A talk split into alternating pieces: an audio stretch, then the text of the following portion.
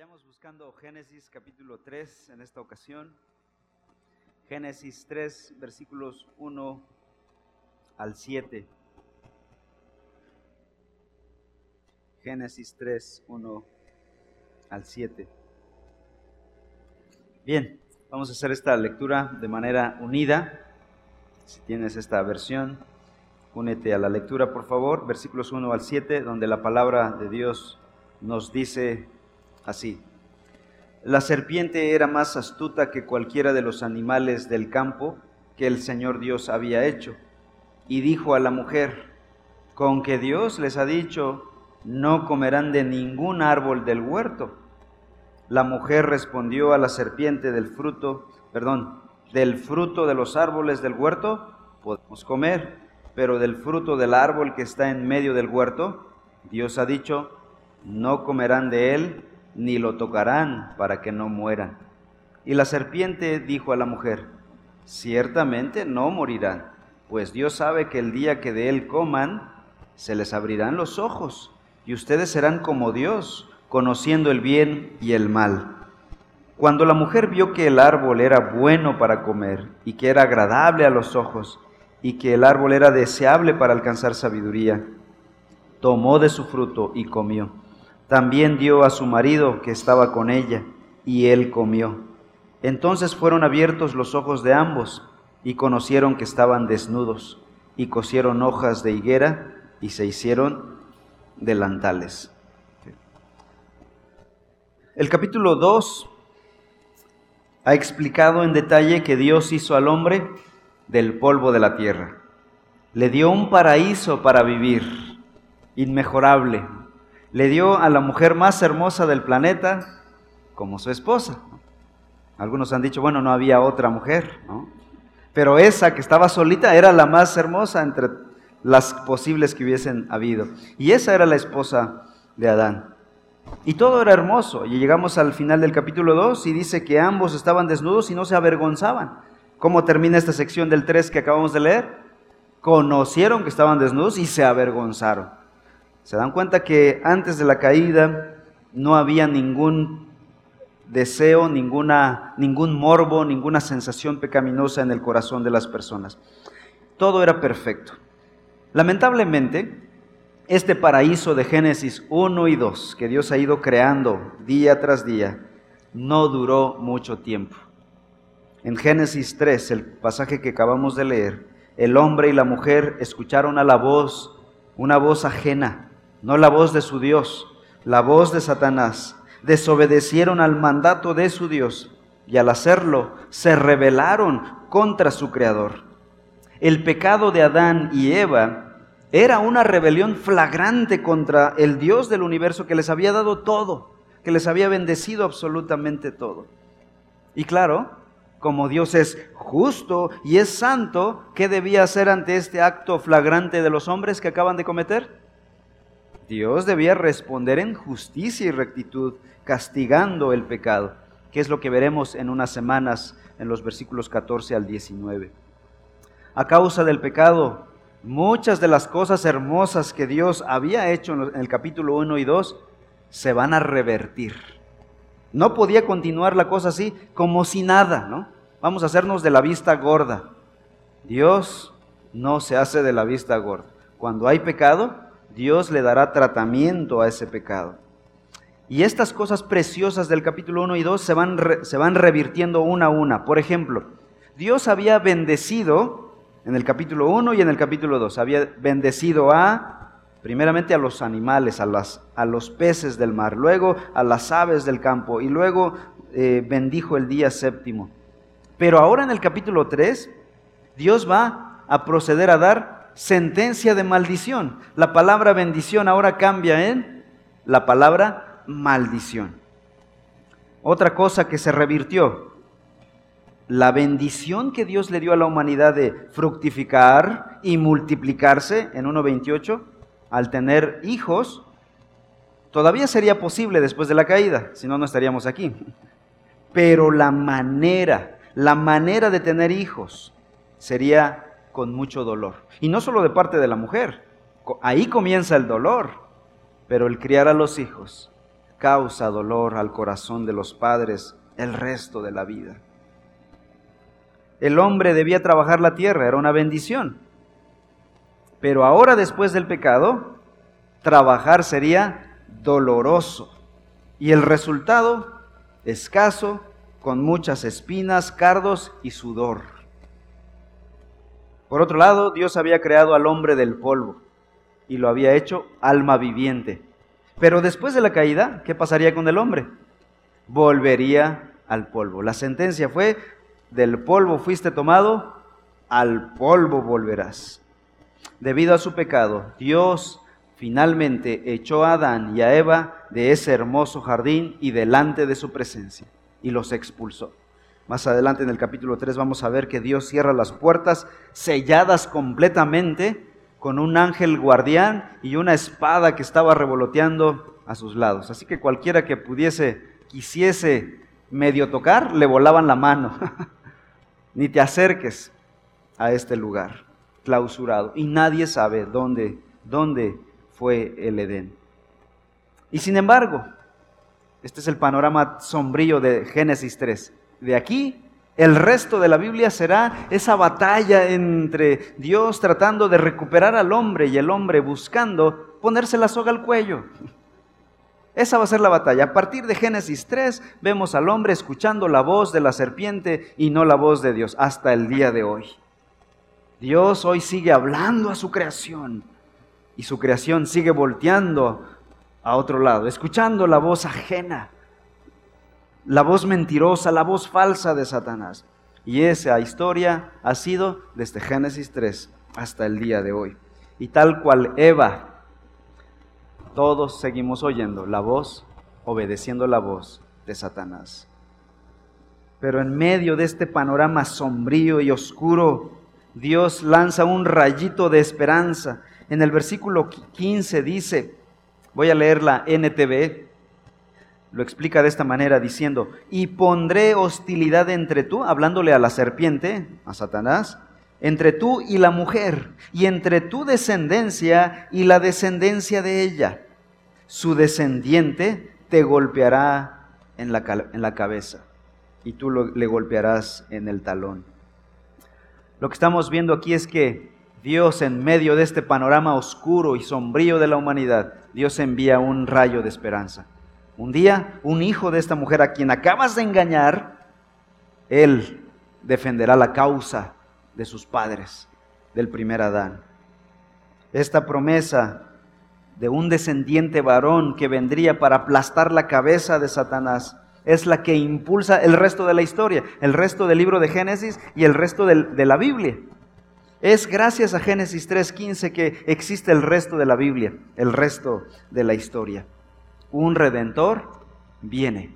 Y de eso se trata la Biblia. Está rastreando el linaje del redentor. De eso se trata esta gran historia. ¿De qué se trata el resto de la Biblia de Génesis 3 en adelante? De ese redentor que vendría a golpearle la cabeza o a destruir el reino de Satanás. Bien, entremos en materia entonces. Génesis 3, 1 en adelante. Vamos a ver dos cosas en los versículos 1 al 7. Veremos la tentación y número 2, la caída. En primer lugar, la tentación. Dicen versículos 1 al 5 así. La serpiente era más astuta que cualquiera de los animales del campo que el Señor Dios había hecho. Y dijo a la mujer, con que Dios les ha dicho, no comerán de ningún árbol del huerto. La mujer respondió a la serpiente, del fruto de los árboles del huerto podemos comer, pero del fruto del árbol que está en medio del huerto Dios ha dicho, no comerán de él, ni lo tocarán, para que no mueran. Y la serpiente dijo a la mujer, ciertamente no morirán, pues Dios sabe que el día que de él coman, se les abrirán los ojos, y ustedes serán como Dios, conociendo el bien y el mal. Aquí está la tentación. Esto suena tentador, ¿no? Puedes tener, estás, eres una persona plena, pero puede ser mejor, puede ser como Dios. Tentador para el hombre. Estamos aquí frente a un evento fuera de serie, ¿no? Algunos dicen que esto es fábula. No, esto es historia. Esto ocurrió en un punto de la historia humana y estos personajes fueron de carne y hueso. No es fábula Si eres creyente en Cristo y crees el Evangelio y crees en la inspiración verbal y plenaria de las Escrituras, no puedes decir que Génesis 3 es fábula. Si creemos en la inspiración verbal y plenaria de las Escrituras, debemos creer que este acontecimiento, aunque suena un poquito descabellado, es histórico. Y ahorita les voy a decir por qué parece descabellado, pero no lo es. Pero estamos frente a un evento fuera de serie. Porque una serpiente habla. Ahora, si pensabas que lo habías visto todo, espérate al versículo 2. ¿Qué dice el versículo 2? La mujer le responde, ¿no? Y entabla un diálogo con la serpiente. Digo, si yo tuviera un perro que me hablara, primero me desmayo y después lo mando al veterinario para ver, ¿saben qué? Chéqueme este perro porque últimamente está hablando, ¿no? Y eso de un perro. Piensa en una serpiente. No, yo, yo con las... Hay gente que es reptiliana, pero nada que ver con eso. Eh, las serpientes me, me provocan este, escalofríos. Y si me habla, no, pues sí. Sí lo mando al zoológico de inmediato. Lo que quiero decir es que aquí la mujer debió detenerse y haber dicho, a ver, a ver, alto. Que yo sepa, Dios no creó animales que hablan. O sea, la mujer debió haber pensado, aquí hay gato encerrado. Bueno, demonio encerrado. Porque más adelante vamos a ver que en realidad esta serpiente, ¿quién era? Bueno, vamos a ver cómo lo sabemos. El Nuevo Testamento nos explica diciendo que en realidad no era la serpiente la que hablaba, por eso les decía yo, esto parece descabellado, pero no lo es. ¿Qué es lo que está pasando aquí? Vamos a el Nuevo Testamento, Apocalipsis capítulo 12, por favor. Apocalipsis 12, 9.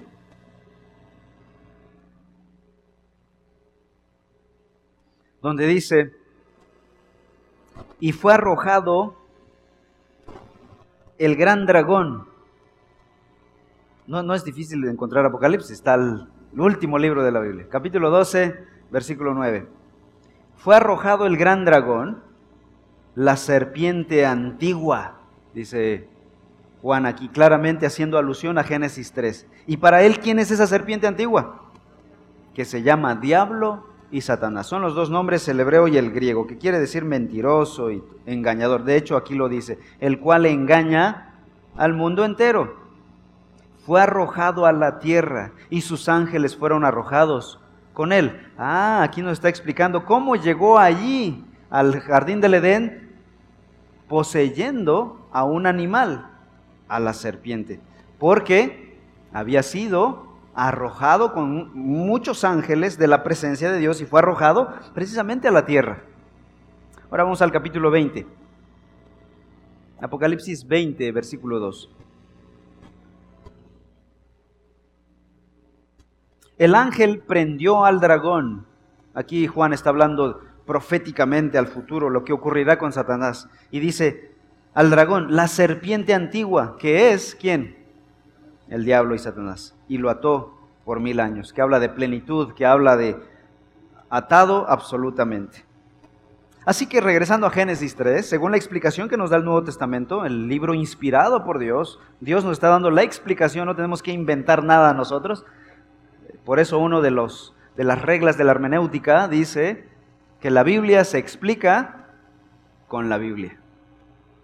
No tenemos que descubrir el hilo negro de esto. Entonces, ¿qué nos está diciendo la Biblia?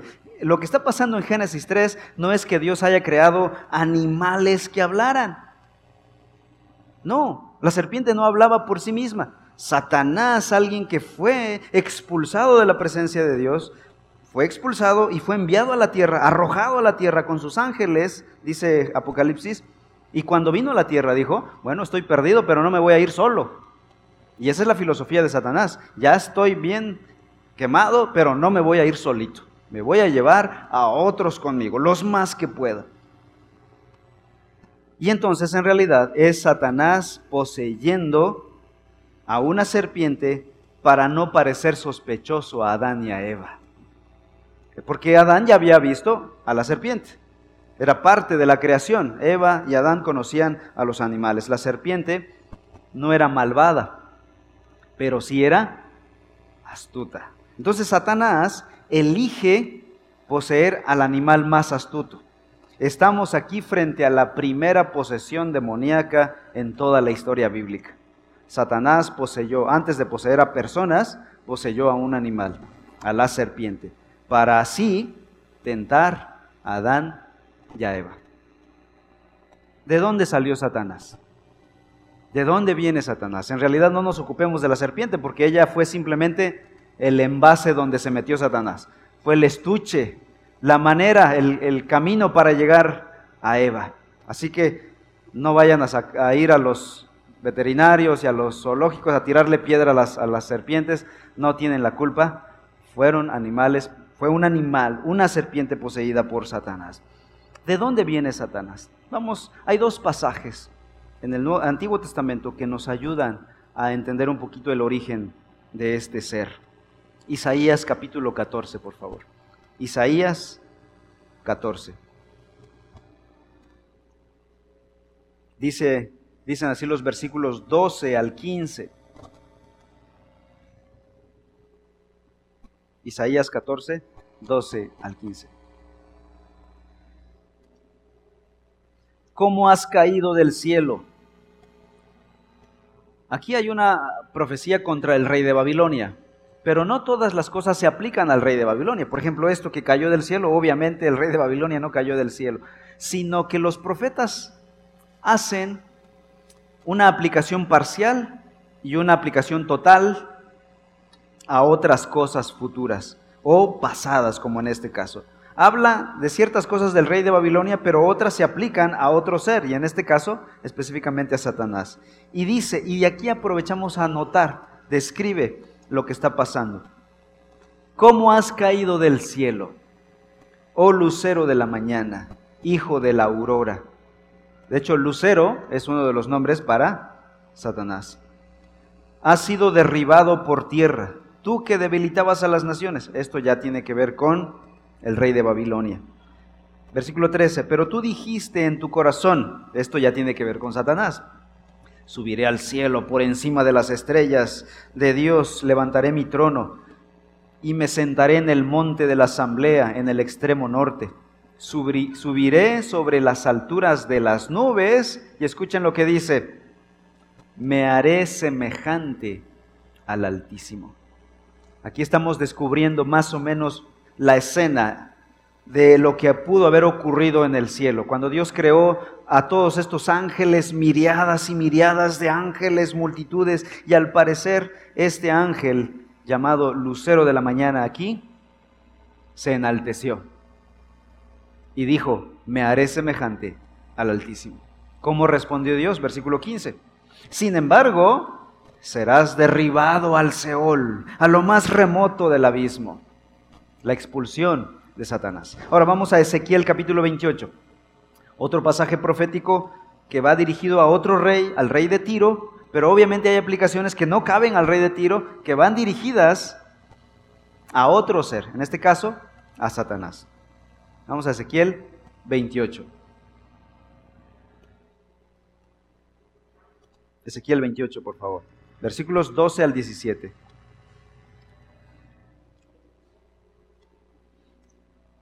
Y le dice Dios así, hijo de hombre, eleva una elegía sobre el rey de Tiro y dile, ¿sabes qué? Una canción de muerte porque ya, este ya acabó su tumba, este rey malvado. Dice, así dice el Señor Dios, tú eras el sello de la perfección. Y hay cosas que se están aquí refiriéndose a este ángel llamado Lucifer o lucero de la mañana. Tú eras el sello de la perfección lleno de sabiduría y perfecto en hermosura. Obviamente el rey de Tiro no era perfecto.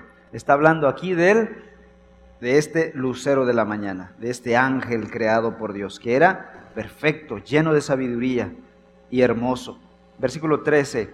En el Edén estabas, en el huerto de Dios, toda piedra preciosa era tu vestidura, el rubí, el topacio y el diamante el berilo, el ónice y el jaspe, el zafiro, la turquesa y la esmeralda, e, y el oro, la hechura de tus engastes y de tus encajes estaban en ti el día que fuiste creado. Fueron preparados. Versículo 14.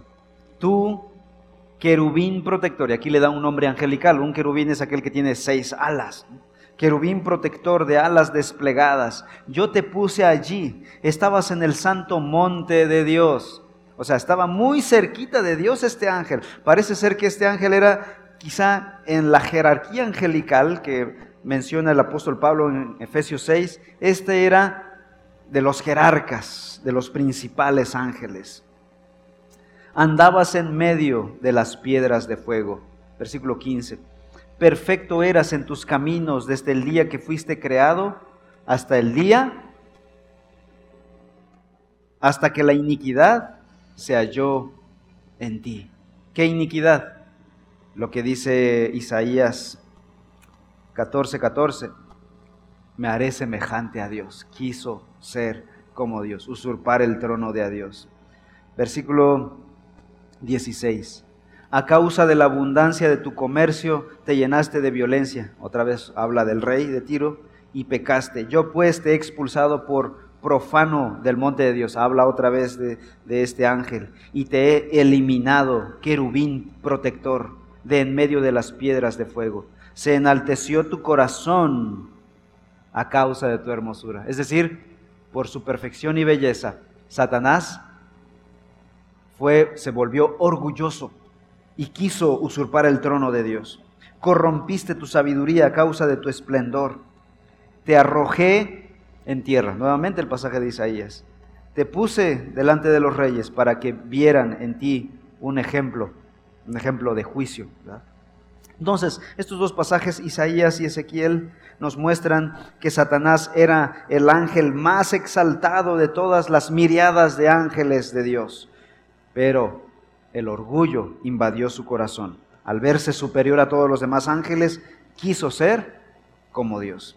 Así que, antes de la caída del hombre, ¿qué es lo que ocurrió?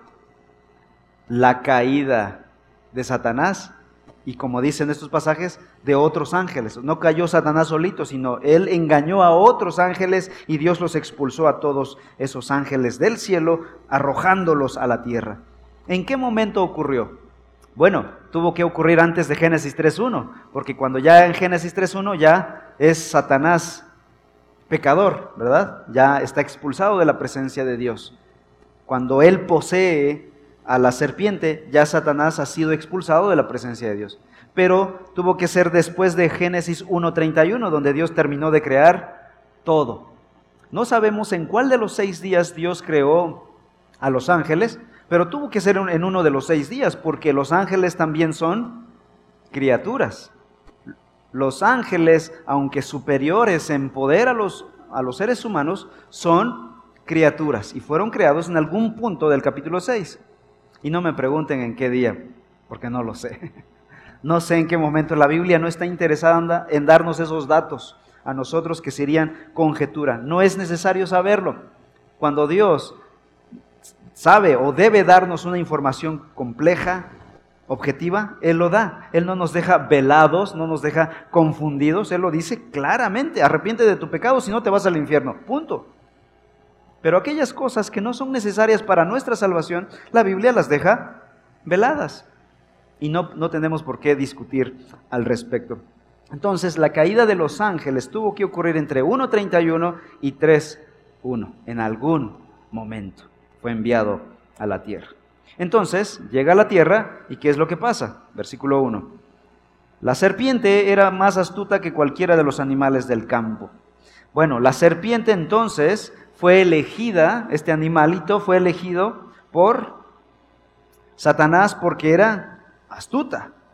Era, tenía las capacidades de engañar. Así Eva no sospecharía mucho. De todos los animales, esta como que es la que se le ve la cara de astuta, ¿no? Satanás quería pasar desapercibido, pero Dios lo desenmascararía más adelante. Y bueno, y dijo a la mujer, Satanás fue astuto. No se dirigió al hombre, sino a la mujer. ¿Por qué? Y esto lo explicamos en el capítulo 2 con cuidado, ¿verdad? donde vimos que la mujer fue creada después, primero Adán, después Eva, de una costilla del hombre, para ser ayuda idónea para el varón. La responsabilidad de la mujer tenía su rol en la economía del matrimonio, pero el varón tenía su rol en la economía del matrimonio. Su rol era proveer liderazgo espiritual, protección a la mujer. Ella necesitaba la protección del esposo por ser la parte más vulnerable del matrimonio. Y entonces Satanás sabe esto. Esto es algo que quiere negar la, generación progre, ¿no? Pero hasta Satanás lo sabe, hermanos. Hasta Satanás lo sabe. ¿Y con quién fue? Con la parte más vulnerable. Fue a tentar. No se dirigió a Adán, se dirigió a la mujer. ¿Y qué dice? Eva, con que Dios les ha dicho, no comerán de ningún árbol del huerto. Y aquí ya está lanzando dentro de la pregunta una mentira. ¿Qué había dicho Dios? Vamos a regresar al capítulo 2, por favor. 2, 16. Dice, y el Señor Dios ordenó al hombre, vean a quién, vean Dios y sabe, ¿verdad? ¿Con quién habla? ¿A quién le pide cuentas? Al varón. Y le dice, de todo árbol del huerto puedes comer, pero de este árbol del conocimiento del bien y del mal no podrás comer, porque morirás. ¿Y qué está diciendo Satanás? No comerán de ningún árbol del huerto. Eso no, fue el mandamiento de Dios. ¿Qué dijo Dios? De todo árbol del huerto podrán comer, excepto de este árbol del conocimiento del bien y del mal, no comerán. Aquí ya se ve la mentira, el veneno que ya está lanzando Satanás, pero no dejó al descubierto todas las intenciones satánicas que llevaba en su mente. Simplemente va a ir lanzando por dosis el veneno para Eva. Y entonces Satanás insinúa, si realmente fuera bueno Dios con ustedes como Él dice, Dios les dejaría comer de todo sin ponerles ninguna regla. Es lo que está insinuando Satanás. Satanás se presenta como alguien que está interesado en Eva. Eva, Dios les dijo esto, pero eso parece ser mal plan para con ustedes. Si Dios realmente les ama, no debe ponerles ninguna restricción, y esa es la filosofía del mundo. Si realmente me amas, cero restricciones. Es la filosofía de Satanás. Satanás está quedando bien con Eva, está dando la apariencia de un bienhechor, un ángel de luz. Está interesado en los intereses de Eva. Hermanos, así es Satanás. Satanás es un mentiroso, es un queda bien, es un engañador. Él nunca te va a aparecer con la cara monstruosa realmente que tiene. Siempre va a aparecer como ángel de luz. Vamos al Nuevo Testamento, segunda de Corintios 11. Segunda de Corintios 11. Versículo 14. Segunda de Corintios 11, 14 dice el apóstol Pablo, Pablo dice, no ignoramos sus maquinaciones, dice el apóstol Pablo. Y vean lo que dice en el versículo 14. Y no es de extrañar, pues aún Satanás se disfraza como qué? Como ángel de luz. Así que aquellas personas que después de que el canon de las escrituras fue cerrada, y aún así el canon de la escritura fue cerrada y tuvieron un sueño en la noche anterior. Dijeron, ¿saben qué? Un ángel de luz se me apareció y me dio nueva revelación, extra la Biblia. ¿Saben quién fue? Si no está en la Biblia y le agregó y se apareció como ángel de luz, debes tener por seguro que ese fue Satanás. O algo que te hizo daño la, la noche anterior. Pero ese ángel de luz fue Satanás. Ya no hay nuevas revelaciones, hermanos. Esas, por eso las visiones no son confiables. La parte objetiva y confiable es la palabra de Dios ya establecida. Así que Eva, al oír las palabras del bienhechor Satanás, Eva lo recibe como un mensajero del cielo, más que como el monstruo mentiroso que es Satanás. Y vean lo que dice el versículo 3, digo el versículo 2. La mujer respondió a la serpiente, del fruto de los árboles del huerto podemos comer. Hasta aquí Eva va respondiendo bien, pero Satanás va a ir paso a paso y no dice, ok, bye. No, ok, plan A no funcionó, siguiente paso. ¿no? Hermanas, sean cuidadosas, porque cuando un astuto mentiroso llega, no funciona la primera, el primer contacto, viene la segunda, y así la tercera, hasta envolver a la persona. Aquí Eva responde correctamente. Dios dijo que podemos comer de los árboles del huerto. Versículo 3. Pero del fruto del árbol que está en medio del huerto, Dios ha dicho, no comerán de él, ni lo tocarán, dice Eva, para que no mueran. ¿Cuál había sido el mandato de Dios? En 2, 16 y 17, pero del árbol del conocimiento del bien y del mal no comerás, porque del día que de él comas ciertamente morirás. Ella agrega a la prohibición ni lo tocarán. Pero es posible que ese agregado haya sido de, Adán, que en su afán de proteger a su esposa, ¿sabes qué? Ni te acerques ahí, ni lo, ni lo toques, ¿no? Queriendo proteger a su esposa cuando la instruyó. Dios me dijo, porque esta instrucción fue dada, en 2.16 y 17 fue dada a Adán. Aquí todavía Eva no había sido creada. Fue Adán el responsable de enseñarle a su esposa este mandato de Dios, esta instrucción de Dios. De ahí el papel del hombre de enseñar en su casa la teología bíblica, la enseñanza bíblica. Repito, como lo dijimos la vez pasada, es el hombre de la casa el llamado por Dios a ministrar su hogar, a ministrar el Evangelio.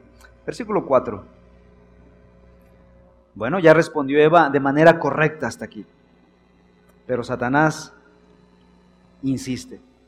Y la serpiente dijo a la mujer, ciertamente no morirán, pues Dios sabe que el día que de él coman, se les abrirán los ojos y ustedes serán como Dios, conociendo el bien y el mal.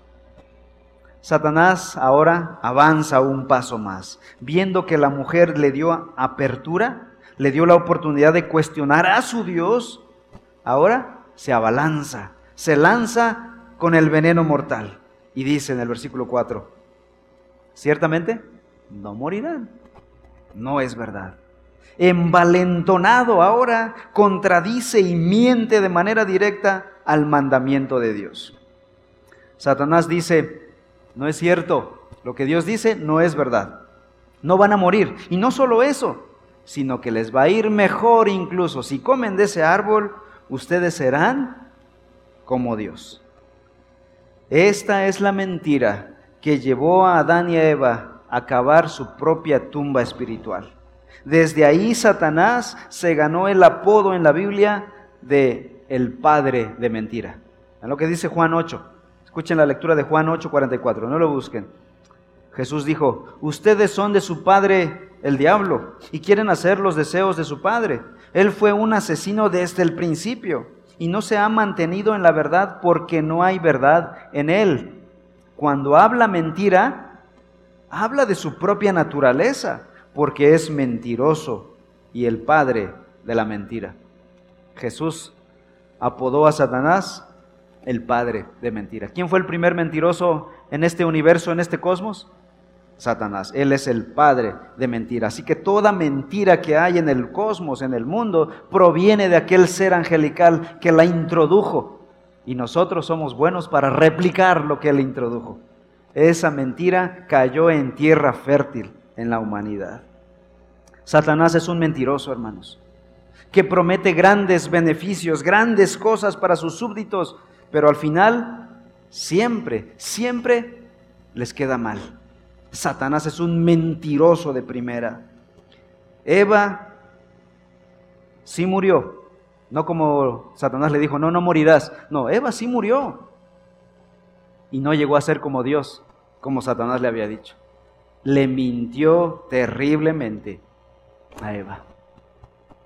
Ya vimos la tentación. Ahora veamos lo segundo la caída. Versículos 6 y 7. Génesis 3, 6 y 7. Cuando la mujer vio que el árbol era bueno para comer y que era agradable a los ojos y que el árbol era deseable para alcanzar sabiduría, tomó de su fruto y comió.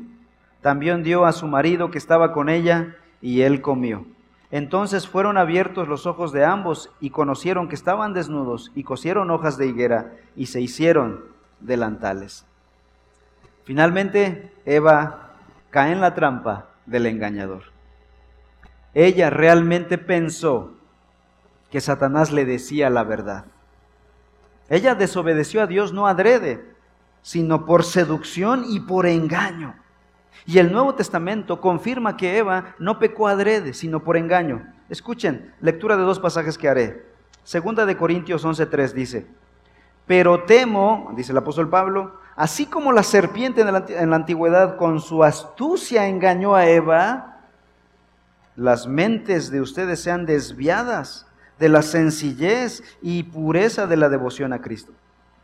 Pablo está diciendo, Eva fue engañada. Luego Pablo nuevamente, Primera de Corintios, Primera Timoteo 2:14, dice, y Adán no fue el engañado, sino que la mujer, siendo engañada completamente, cayó en transgresión. Así que hay engaño, y el engaño llevó a la mujer a pecar. Acto seguido, versículo 6, 3:6, ¿qué hizo la mujer después de que vio que el fruto era agradable para comer? Era agradable a los ojos, codiciable para alcanzar sabiduría. Dice la Biblia en el versículo 6, tomó de su fruto, de ese árbol que Dios había dicho, no, no lo hagan. Estira la mano, toma el fruto y comió. Y aquí es donde ocurre la transgresión. El primer pecado está aquí frente a nosotros. Fue este. ¿Cuál fue el primer pecado? Tomar del fruto prohibido. No sabemos qué, fruto fue, muchos dicen que fue manzana, pero no, no, entre peras y manzanas no sabemos qué fue. Pero tomó del fruto y comió. Aquí está la esencia del pecado. Y alguien podría decir, a ver, alto, alto. Podría objetar diciendo, pero ¿por qué Dios fue tan severo con Eva? ¿Acaso asesinó a alguien? ¿Acaso robó a alguien? Simplemente fue una mordidita. ¿Qué es el pecado? Escuchen la lectura de primera de Juan 3, 4. Dice, todo aquel que practica el pecado, practica también la infracción a la ley. Y aquí está la definición de pecado según las escrituras. Pues el pecado es infracción de la ley. No está diciendo el pecado es asesinato o es robo. No, es infracción a la ley. No importa qué ley sea. Si la ley es no comas de ese árbol, ¿en qué se convierte ese mandamiento? En ley. ¿Por qué se convierte en ley? Porque la voz de Dios es ley. El mandato de Dios es mandamiento, es mandamiento sagrado, procede de Dios. Su palabra es ley. Y hacer lo contrario Dice Primera de Juan 3:4, es transgresión. ¿Qué es pecado según la Biblia? Transgresión a la ley. ¿Qué hizo Eva entonces? Contrariar la palabra de Dios, contrariar la ley de Dios. Transgredió la ley de Dios. Pero si aún eso no te convence, la gravedad del pecado no depende de la gravedad de la acción. Por ejemplo, en este caso, ¿qué tan grave fue esta acción? Pues no fue tan fuerte, colateralmente no tuvo muchos efectos en sí misma, como un asesinato, ¿no? Como el adulterio, ¿no? Pero la gravedad del pecado no se mide en la gravedad de la acción, sino en la grandeza del ofendido. Y ahí ya cambia la cosa. Mientras más grande sea la persona a la que ofendes, tu pecado se convierte en más grande. Por ejemplo, alguien aquí puede pecar contra un hermano y la ofensa es es grave de todos modos, pero bueno, pasable, lo podemos solucionar. O alguien puede pecar contra el pastor de la iglesia. Ya es un poquito más grave, pero pasable, ¿no? O puede pecar contra el presidente municipal. Ah, no, la cosa ya se pone un poquito más pesada, ¿verdad? Ahí ya, ya involucras a el Estado, la cuestión legal. Pero podrías solventarlo. Pero si pecas contra el gobernador del Estado, si pecas contra el presidente de la República, ahí tu delito se convierte en un delito federal. Si tú secuestras al presidente de la República, te has metido en un problemón. Pero aquí estamos delante del rey del universo.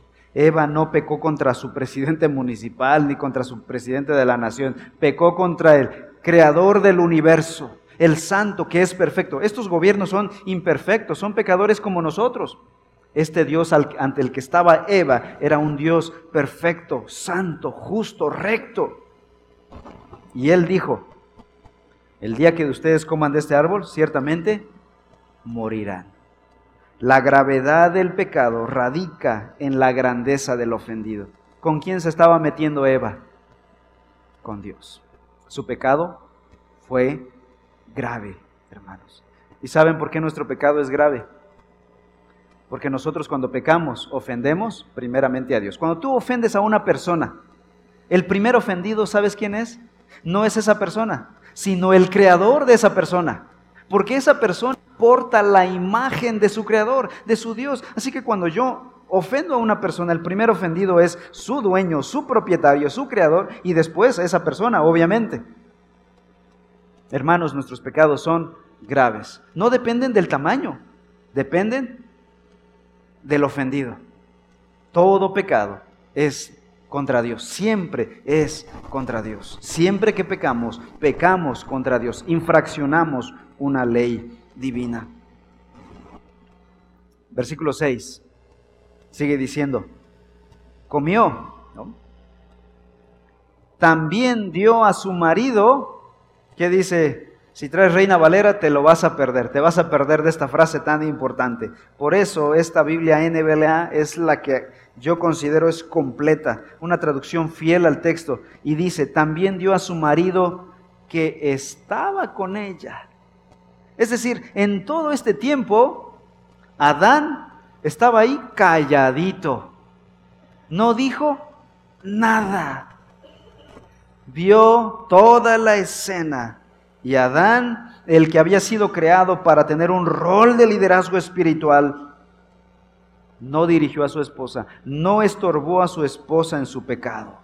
Así que cuando Dios venga a pedir cuentas, ¿saben a quién se va a dirigir? Versículo 8. Dice, y oyeron al Señor Dios que se paseaba en el huerto al fresco del día. Entonces el hombre y su mujer se escondieron. Versículo 9. Pero el Señor Dios llamó a quién? Al hombre. Hermanos, ciertamente debemos ser muy cuidadosos como varones de no lastimar a nuestras esposas y es ahí donde fallamos en este equilibrio, en esta armonía de ser amorosos, de ser misericordiosos, de no ser ásperos con ella, como, con ellas, como dice Primera de Pedro 3, como dice Efesios 5. Y es ahí donde fallamos mucho. Pero por otro lado, les voy a pedir respeto, hermanos. Pero por otro lado, necesitamos ser firmes en nuestro liderazgo espiritual. Hay muchos hombres que tienen miedo de sus esposas y aun cuando están pecando, no las dirigen, porque no quieren un problema. Y hermanos, aunque ellas se vayan y pequen y pierdan santidad, pierdan madurez, pierdan bendiciones espirituales, el hombre prefiere callar porque no quiere problemas en la casa. Y sí, efectivamente, cuando el pecado se estorba, ciertamente va, las cosas se van a mover, pero el resultado final a la larga será bendición. Será el resultado, a veces no se ve en el momento, a veces tienen que pasar meses, incluso años, para ver, y la esposa puede decir, tenía razón mi esposo, cuando me corregía, cuando me decía esto. Pero con amor, mis amados hermanos. Y es ahí donde pecamos, y es ahí donde fallamos, y es ahí donde no podemos y tenemos que decir, Señor, no puedo, ayúdame tú. Es ahí donde decimos, Señor Jesús, eres tú mi ejemplo a seguir. Necesitamos, por eso los varones, mis amados hermanos, hombres, necesitamos el Evangelio de Jesucristo. Día a día. Si no, fallaremos. Uno, o somos desobligados y no nos metemos con la esposa, pero no estamos ejerciendo liderazgo. O dos, ejercemos liderazgo, pero con falta de amor, siendo ásperos, siendo groseros. Y es ahí donde fallamos y pecamos. Por eso el varón de, las, de la casa necesita estar firme en el Evangelio y tener su liderazgo firme. Y las esposas necesitan oír más a sus esposos. Necesitan apoyar más a sus esposos, orar más por sus esposos y escuchar la voz de su esposo.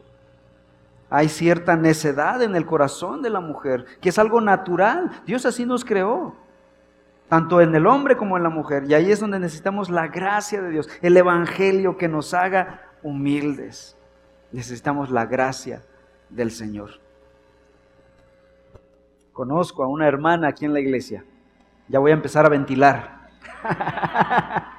no, no es cierto. una hermana de la iglesia que llegó aquí como nueva creyente. Ella podríamos decir es el fruto del ministerio de reforma en ese sentido. Ah, y ella ideológicamente había abrazado el feminismo y todas estas corrientes de género que hay hoy en día. Y cuando escuchaba estas predicaciones, y justamente cuando iniciamos la plantación en reforma, el primer libro que predicamos fue Efesios. Y al llegar al capítulo 5, Efesios te, te hace este, toca la carne, ¿verdad? Y uno está ahí en su asiento moviéndose y diciendo no contra esto, ¿no? Y tuvo una reacción negativa ante esta palabra.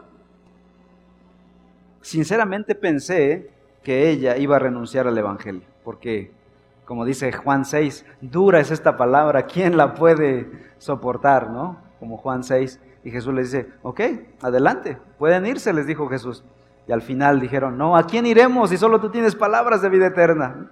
Y esta hermana entendió esta palabra y ahora, años después, esta es una mujer de ejemplo. Cómo ella se somete a su esposo no creyente y entiende a su marido y apoya a su marido y ese testimonio. Y es aquí donde vemos a una mujer plena, esa mujer molesta, enojada, que vivía molesta todo el tiempo, ahora es una mujer de gozo, de alegría y contenta con lo que Dios le ha dado. Cuando uno abraza el diseño de Dios para la vida, mis amados hermanos, la fórmula de Dios no falla, no falla.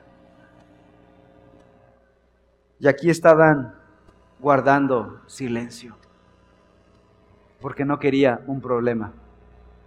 Pero ¿saben qué? Sí se metió en un problema y muy grande. No quiso tener un problema pequeño, a cambio eligió el mayor. Dios le pediría cuentas y lo castigaría, lo condenaría. Lo condenaría a vivir, a morir más bien.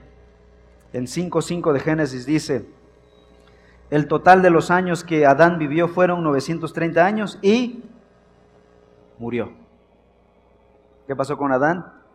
Aquel que estaba destinado a no vivir, a no morir nunca, murió. Sí vivió muchos años, pero murió.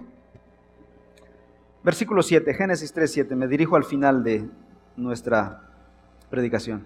Entonces fueron abiertos los ojos, cuando pecaron, los, ambos comieron, fueron abiertos los ojos de ambos y conocieron que estaban desnudos y cosieron hojas de higuera y se hicieron delantales. No es que estaban ciegos, y, sus ojos fueron abiertos. No, los ojos de la conciencia, los ojos de la maldad. Porque en 2.25 estaban desnudos y no se avergonzaban. Y ahora en 3.7, ¿qué pasa? Se avergonzaron, se cosieron hojas de higos y se hicieron delantales. Eso sensacional que sentían antes de esto, ya no más por primera vez experimentan algo desagradable en su interior, vergüenza, morbo, desagrado, perversión, y obviamente ya no pueden mantenerse en desnudez física, porque dos pecadores desnudos son pervertidos. No podemos estar desprotegidos. Este fue el primer momento de aquellos. Y entonces Dios había sido claro. Eh, el día que de comas de este árbol, ciertamente morirás. ¿Y qué pasó? Inmediatamente murieron. No murieron físicamente, tardó tiempo porque Dios tuvo misericordia de ellos, pero murieron física y espiritualmente, perdón, espiritualmente. Se fueron separados de Dios, fueron condenados al pecado. Ellos morirían después, más tarde físicamente. Ahora la pregunta para ir cerrando. ¿Qué los mató? ¿Qué mató realmente a Adán y Eva? ¿Acaso era un árbol venenoso? ¿Era una fruta venenosa? ¿Una fruta hechizada o mágica? No, ese árbol era un árbol común y corriente. Simplemente Dios pudo haber puesto naranjos, manzanas, peras y pudo haber hecho, de este árbol no quiero que coman, simplemente. No era el árbol, hermanos. Lo que era, lo que hacía la diferencia era el mandato de Dios. Dios había dicho, no lo comas.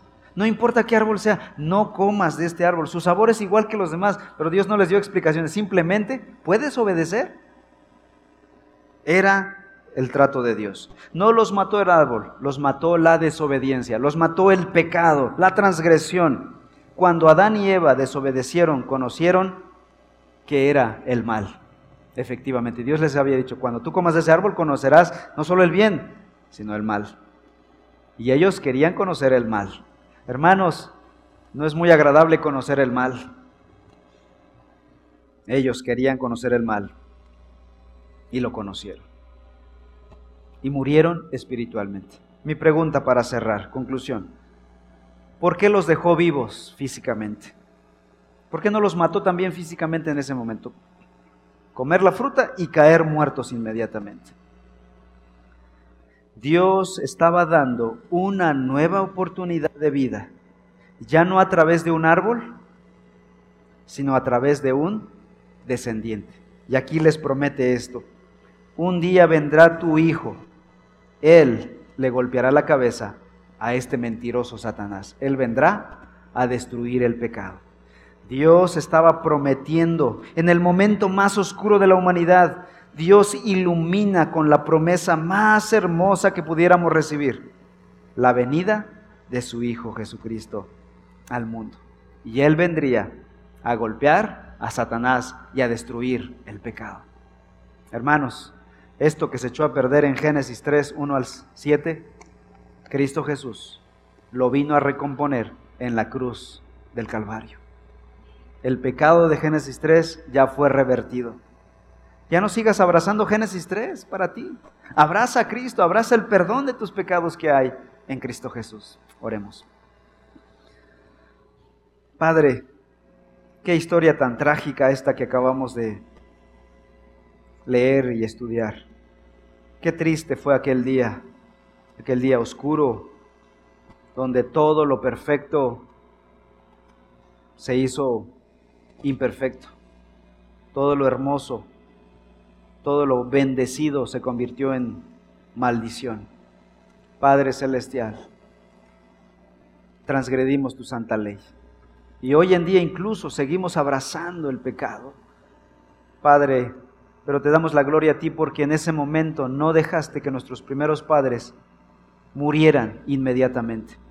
Les diste una nueva oportunidad.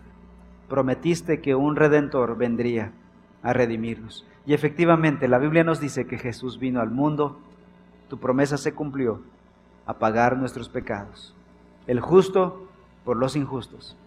Él tomó nuestro lugar en la cruz del Calvario.